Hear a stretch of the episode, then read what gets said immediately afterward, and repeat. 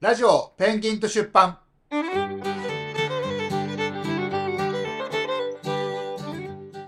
法律の話のさ、はい。続きまあこの辺で終わると思うんだけどまた僕の勉強が進んだら、はい、ちょっと結構この名誉毀損とかうん。の問題ってうん。どんどん深刻になってて、うん選手が、うん。あの誹謗中傷されたりとかっていうことをよくよく聞いて、はい。まあ、一応業界人だからうん。選手が人知れず苦しんでるみたいのもね、うん。聞いたことがあるんですよ。そうなんですね、そう。名誉毀損、まあ、サポーター同士とかでもあるよね。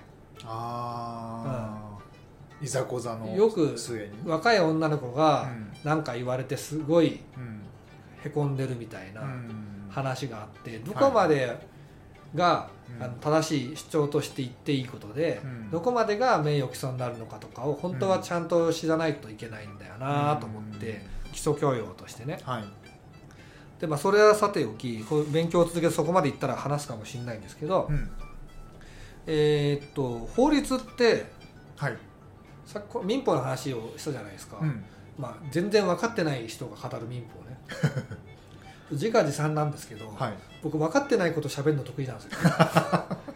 それすごい本質を本質を外さない自信があって、うんかつ外してるって言われた時に自分が学べると思ってるあので、あなるほどね。そうそうそう。だったのか。分かってから喋るんじゃなくて分かる前に喋ってそこから学ぶっていうスタイルなんで。面白い。だから結構言ってることは間違ってたりするんだよね。そういう意味ではね。もういだからちょっとうんうん。あの修行の人とは性格が違う。うん。修行の人は絶対確実なことしか言わないから、うんうんうん。うん。なるほどね。で、えー、と民法なんですけど、はい。なんでどうやってうん。どういう基準でうんその人と人の争いをうん裁くものを作ってるのかと、基準はい。そう。何が平等なのかとか、うんうんうん。何ならダメなのかとか。さっきの詐確欺詐欺とかもあったけど、うんうんうん。どうどうやって決まってるんですかねね。これ俺ねこれもう今でも今でも覚えてるんだけど、うん。渋谷のあのなんかシネマタワーみたいのがあってはい。そこ登ってってレック行って最初の講義かなんかで聞いたんだよね。うん。もうあの実はですねはい。民法というか、まあ、法律の多くはうん。真偽則に基づいてる。審議則。で真偽誠実の原則っていうことなんですけど、うん。要するに権利を使ったりうん。義務をしていく上であるいは社会生活をしていく上で相手方の信頼や期待を裏切らないように誠意を持って行動しましょうと。誠意とは何かねみたいな冗談で言うんですけど はいちゃんと真心を持ってやってるかどうかっていうのが実は結構うん。重要なポイントだっていうのがなるほどですね。なんか法律っていうとさ、ん。そんなか感情的なことじゃないっていう気がするじゃないですか。機械的にねうん。判断していくようなイメージありますけどね。でこの真偽則っていうのが全ての法律の根本を支えてるんだって。へえ。で僕がやってた大学院大学でやってた倫理学っていうのは、倫理ね。倫理とはいじゃあ倫理と道徳と哲学は何が違いますか、わかんねえな。まあ、すごいざっくり言うと、うん。哲学は考えることです。考えること。だからあのまあサッカーは哲学って言ったらサッカーを根本から考えること、うん。もうプロレス哲学って言ったら、うん。そもそもプロレスって何よっていうことを考え始めることなんですよ、だから結構いろんな学問の基礎は哲学だし哲学。フィロソフィーっていうんですけど、うん。えー博士号っていうのを取れる大学院で取れるおー。取れるんですけどそれはあのフィロソファードクターっていうんですよへえあドクターなんですか？ドクそうだから哲学博士っていうのあそっかそっかなるほど。根本的な意味ははいはい。PhD っていうんですけど、あフィロソファーのね。哲学っていうのはそのこ全ての学問の基礎なんですけど、うん。道徳っていうのは自分が善か悪かをどうするかっていうやつで、うん。倫理っていうのは人と人の関係性なんですよ。関係性。そう。でよく出てくるのが無人島のうん信号を守るかっていう。あ足利さんは守んないんでしたっけこれ。ー僕守んない派ですね。でそれは、うん。えっと一応無人島でもうん。道路交通法があるから信号を守れって言ってるんだけど、でも人に迷惑かけないじゃないですか、うん。だから倫理的には問題ないですよそれは、うん。ただあのルールとしてはね。そう。あ。モラルとしては、うん。あの法律を破ってるわけだからうん。悪いわけですよね、ね。なるほど。面白いですねでえーっと、刑法はなんかちょっとそのモラルっぽいうん。法律を守れだけど、結構この民法っていうのはその人に迷惑かけないとか、誠意を持って迷惑かけないようにやってるかどうかっていうことが根本的に問われるんですよ。うんだから裏切ったりとか、はい。騙したりとかしてないかどうかとか。うんうんうんでおお互い真心を持ってやってる同士だったらうん。それはどっちが悪いかっていうのはうん。ケースバイケースだけど行き違いとかね。明らかに相手が裏切る気でやったりとか約束したことを履行してないとかうん。契約に違反してるとかっていう時はもう話が早いわけですよ。うん。明らかにそんなつもりは元からなかったとかってねうん。そうそうそう言っちゃったらね。あと悪意か善意かとかね。これややこしいのがあの善意の第三者っていうのがあってあ聞いたことあるんですよ。一人目が悪意なんだけどうん。あの関係のない全然知らない誠実な第三者がうんそれを買ったりするとつまり、えーちょちょっと俺もこれ難しく昔やったんだけど、うん。足利さんのマグカップを俺が盗みます。うん。そうすると足利さんはうん。僕から取り返せるじゃないですか、うん盗んだんだから。でも僕は第三者の、うん。えーなんかセイウチさんに、うん。えーそのマグカップも100円で売っちゃったよと。はいはいはいはい。で足利さんはそのマグカップじゃないとどうしてもダメなのに、うん。善意の第三者が取得しちゃってるわけよ。僕から、なんていうの？その聞いてないわけよその,、うんあの盗んだものだって、はいはい。善意の第三者なんで、うん。僕と共謀してたら、うん。足利さんからそのカップを盗みたくて僕と共謀してる場合はうん。悪意の第三者だし、まあ、共謀して詐欺してるわけだからまあ共犯になるわけだね、だけど善意の第三者だったらはい。それはうん。もう持てるわけですよ。これがだからマグカップぐらいは返しゃいいんだけどうん。不動産とかだとうん。なかなか厄介。なんか権利書とかそういうのあるらしいですね。そうそうそう。そう善意の第三者に渡っちゃうと方便できなくなるんでなるほどね。みたいなね。善意と悪意っていうのがあるんですけど、うんうんうん。善意であることはすごい大事なんだよね、うん。基本はそこなんですね。そうそうそう。うん。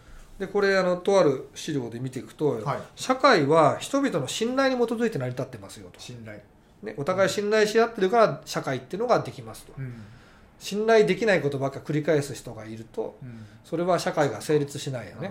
裏切りばっかりだとさ。うんうん確かに。なんかもう飲み物買ってもさコーヒーを頼んでもなんか毒が入ってるとかさ。その毒を言えないっていうことをこっちも信頼するし、うん。あいつもうん僕はちゃんとお金を払うっていう信頼を前提にやってるじゃないですか、うんうんうんでも信頼できないんだったらね。僕らは厨房を見て毒が入んないか見てなきゃいけないし、怖くて頼めないあですね。あっちもこっちがうん食い逃げしないように、うん。まあ、じゃあ手錠でこの椅子にやってくださいみたいなことになるとこれはまあ社会がうまく動かないんで、うん。お互い信頼し合うことが大事なんですよね、うん。でこれは信頼を裏切らないように行動しなきゃいけないと、うんうん。ね、なるほど。うん、うん。もうこれは基本で社会の基本ですよと、うんね、でなんかちょっと想像する裁判と違うよねこれね、これ一個例があって、はい。えー大豆かす深川渡し事件ってのがあるんですよ。あのなんかよくわかんないんですけど、えー大正14年12月3日の判例です。うん。そんな昔からやってる、そう昔ですね。はい。えーっと概略を言うとある人が大豆かすの取引を深川深川もその辺だよね、あ大豆かすうん。はい。FC 東京のアンダー世代、アンダー15で深川ってのがありあますけど、りますね。はい、はい。大豆かすの取引を深川にある倉庫で行いましょうと。うん。契約をしたわけですよ、うん。まあ、仮に売る人が足利さんで、はい。買う人が、えー、と中村だとしましょう、うん。中村と足利でやるうん。で足利さんはそこで、えー、と売る準備をしてたんですよ。うん。大豆かすを用意して。はいでこれが売れたら何本なんかなみたいなね、うんうん。計算しめしめと思って待ってたんですけどうん。中村はですねうん。倉庫の場所が分かんなかったからっていう理由ではい。行かなかったんですよ。はいはいはい。で取引ができなかったと。うん。それで足利さんに対して、うん。いやもう場所が分かんなくて行けなかったから契約はなしだと、うんうん。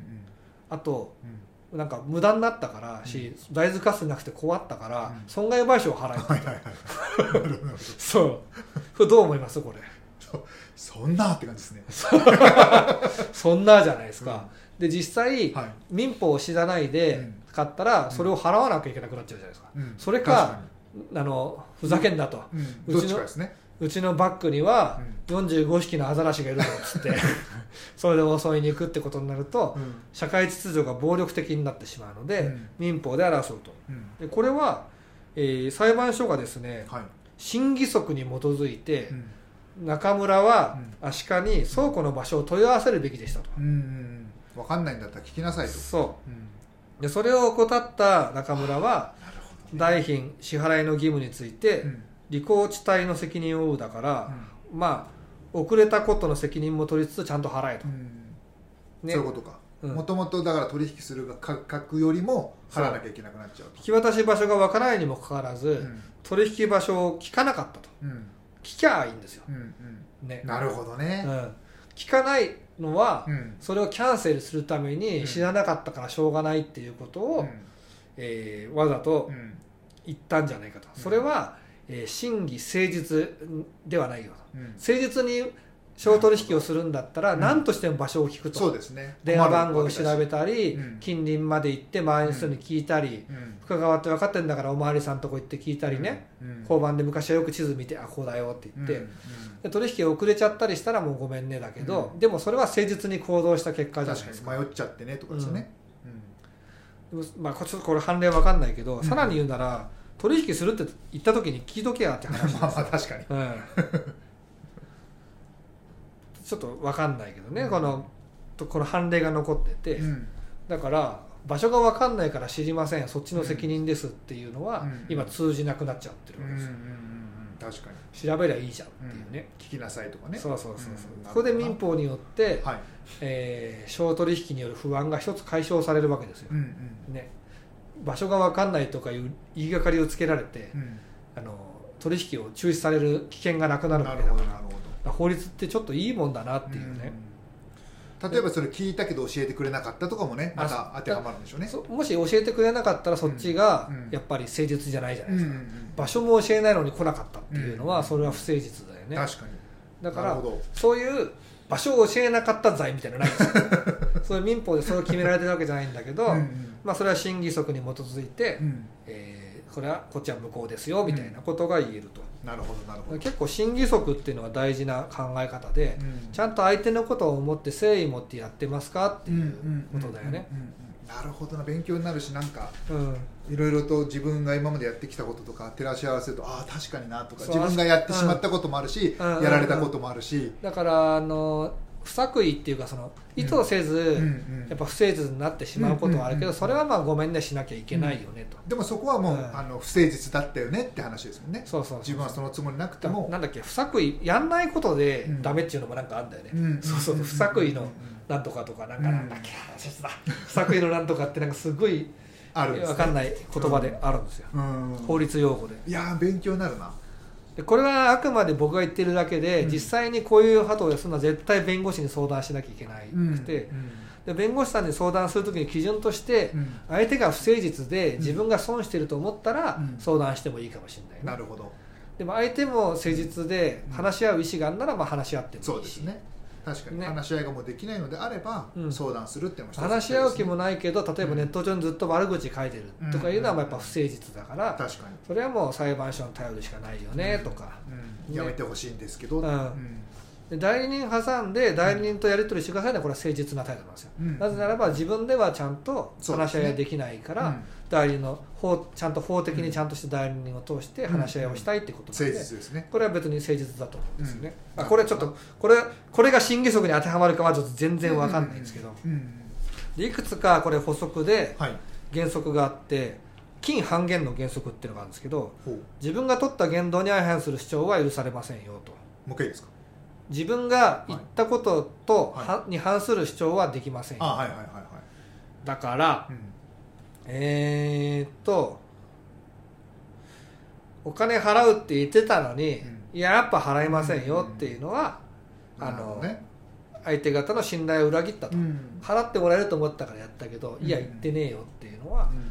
まあそっか。金半減の原則だと。うん。でこれ契約書とかあった時に多分ね、契約不履行だとか、うん。年初に反するとかはやっぱ金半減なんだろうね多分ね、うん。原則としては。うん審議則違反ってことですよね。なるほ根本的に。どうん。あとクリーンハンズの原則っていうのがあってこれ俺すげえ覚えてるんだけど、うん。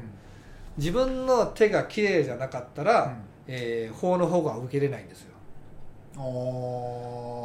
だから僕と足利さんが、はい。まあ、コソ泥仲間だとするじゃないですか、はいはいはい。で、うん。えー、と今日はあの田中商店に行って、うんうんえー売上金10万パクってきたと、うんで半々って言ったのに、足利さんが2万しかくれねえよと、これ不誠実じゃないですか。って言って訴えに行ってもあーなるほど。クリーンハンズの原則には違反するからダメですよと。もともと審議則に反あーそうそうそうそう。やってることが手がクリーンじゃないと。あだからうちが悪徳商会だったあら、もうそもそも訴えができませんよと、なるほどね。だからおヤクザさんたちはうん。反社会的組織っていうのはこういうクリーンハンズの原則も通ってないし、訴訟もできないし、自力救済自己解決するしかなくなるんで、うん。荒れていくわけですよ、うん。だから存在が許されないんでね、うん。なるほあ具体例がありますね、どはい。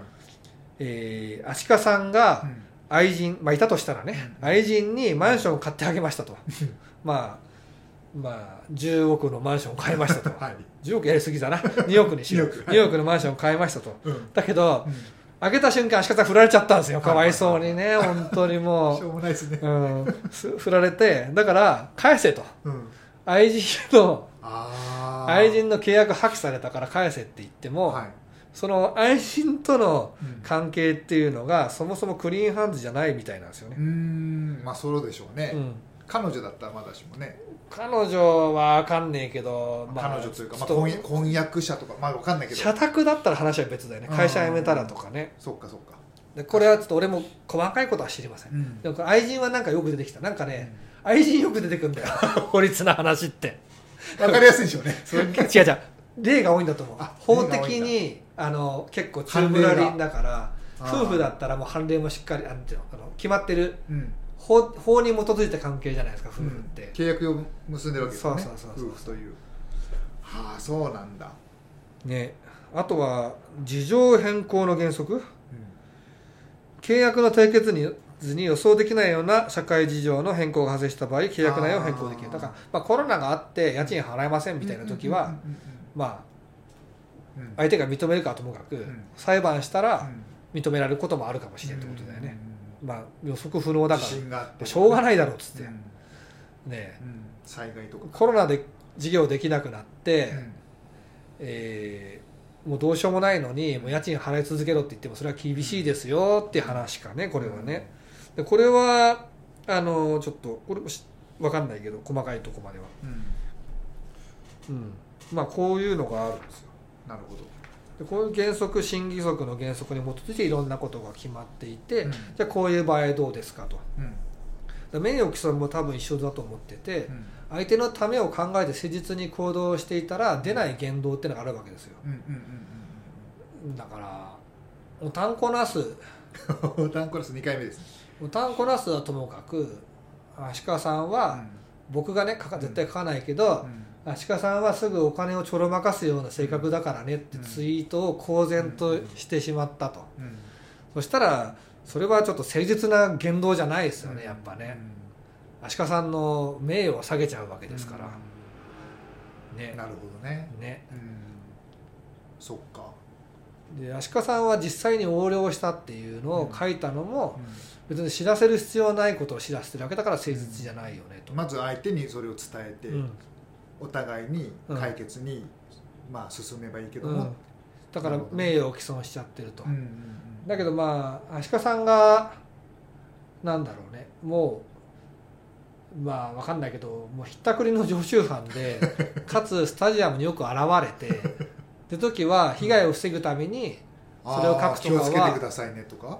うん、でそれも自自力救済になってるとこもあるし、うん。結構かなりグレーゾーンだけど、前の話よりは誠実じゃないかなっていう気はするよね、誰かのために動いてるから、ああなるほどね。ちょっとこれは分かんないよ、うん。それは足利さんが言われた時どう思ったかとか、事実なのかとかね、うん。そういう検証が必要だけど、その辺の誠実さを汲み取って判断するっていうのが、えーお互いの誠実だったけどうまくいかなかったことを主張し合ったりとか。そうでしょうね。そこでまたやっぱ法律が出てくるんでしょうね。そうそうそう。こっちはこっちで僕はそんなこと言われる筋はないっていうのか。だからお寿司屋さんの、うん。ね、公共の醤油を舐めちゃったとかは、うん。これは誠実な行為なのかと。うんうんだから分かんないけど舐めないと人が死ぬとかいう状況があったならばうん。それは大丈夫だろうね。誠実な行動だし。うん。でもなんか物差しというかうん。あの測りとして考えたら分かりやすいですね。誠実かどうかがまず一つのポイント。だからね最後に話したいのは、うん。僕と足利さんは、うん。えーと1年半経営をしてきてはい。でも2年ぐらいやってるじゃないですかその前そう入れたらね。ね。うんうん。そんな中でやっぱり人の幸せを考えて誠実にやってきたつもりじゃないですか、はい。ねうん。自分たちの取り分よりも人の分確保して、うん。それでも足りない時はすいません経営能力が低くてうん。頭下げてはい。誠実にやってきたと思うし、うんそれはもう自信持っていいと思うんですよ。はい。なんか誰かから騙して奪ったりとかそう,、ね。いうことは一切して略ないし誰かのあのふ不利益になるようなことを言ったりとか絶対しないし、うん。うん。うん。なんでそこは自信持っていいしはい。もし自分たちが不誠実な行いを受けたと思ったら国のあのこの日本国民の権利としてうん。あの堂々と民法上の主張をしたらいいと思います。そうですね。うん、主張することは大事ですそう。でそれで自分たちが違ってたらそれはあの認められなかったということでうん。いいし、相手が違ってたら、うん。まあ、謝罪してもらったら受け入れればいいし、うん。示談するならすればいいし、うん。どうしてもダメだと言ったらやっぱもう裁判官さん判断してくださいってやればいいしっていう,、そうシステムがあるからうん。これを使っていくっていうのがやっぱ今後のネット社会だよね、ネそうすットでネットによって争いは増えたんですよ。うんうんうん。多くの人と接するから、うんうんうん。ね。確かに。知らない人と会え会える機会も増えたけどそうそうそうそうやっぱトラブルやそういったね、うん。名誉毀損罪っていうのはものすごいパワーアップしちゃったんだって。あそうなんだ。昔だったらさそうですよ。そうだよな。フォロワー100人にうん言うって簡単じゃないですか、うん。100人フォロワー作ってうん。悪口書くと、うん。あいつ犯罪者ですよ。バーって一瞬でできちゃうじゃん。うん。昔100人に大変だからもう。確かに、100人集めて、う皆さん今からどうしても言いたいことがありますっつって。大城しかも犯罪者ですみたいなうん。ことしないと言えないから、うん。公然と名誉を毀損するっていうのはかなり難しくて、うん。もう新聞とかマスコミじゃないと無理だよね。う、ん。そっか。ね。